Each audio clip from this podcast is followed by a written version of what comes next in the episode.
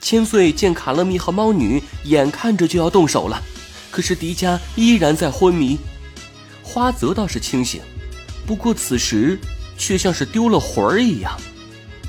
哎呀，终究还是要一个人扛下所有啊！他把心一横，猛地跳起来，拦在迪迦之前。不要过来！你再过来的话，我就！猫女被千岁吓得倒退了两步。一惊一乍的疯丫头，还咬我？我倒是想看看是你的嘴快，还是我的爪子快。哈哈哈！没辙了吧？真是是最厉害的武器。小茶，小茶，快帮我查查，猫最怕什么东西？主人，小茶在哪？据我了解，猫这种动物害怕刺耳的声音，害怕水，也害怕黄瓜。黄瓜，这俩字一出，千岁敏感的察觉到卡乐咪和猫女的浑身一震，看来他们是真的怕呀。不过也只是一瞬间，卡乐咪就笑了，吓死喵了！我才想起这是火星，这谁家种黄瓜呀？也是，不过光听那两个字，也让我浑身起猫皮疙瘩。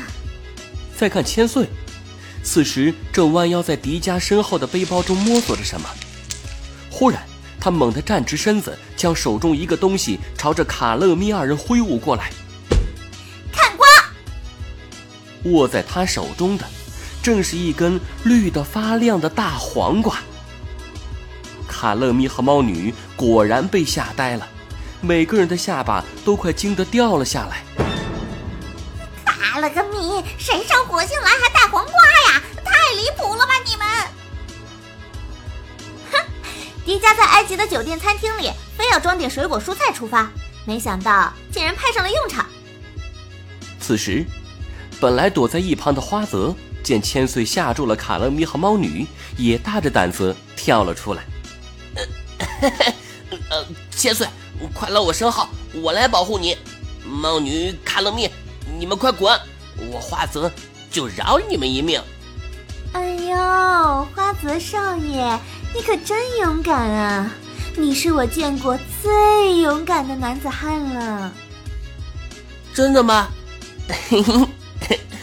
果然，天底下没有一个女人能够抵挡住我花泽的魅力。恶心。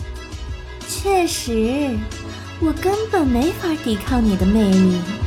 那么，你能抵抗住我的魅力吗，花泽大少爷？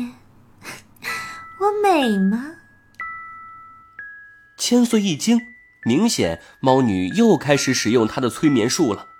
再看花泽，本来精神的一张脸慢慢的垮了下来，眼睛无神，嘴角下垂，甚至。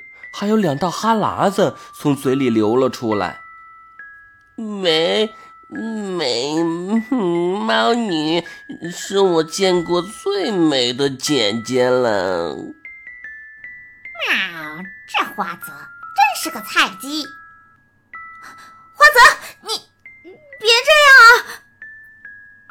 快把这个千岁给我绑了。猫女扔过一条皮带。花泽稳稳的接住，随即朝着千岁一笑：“千岁同学，你是自己绑，还是要我帮忙呀？”“啊，你别这样啊，你走开，走开！”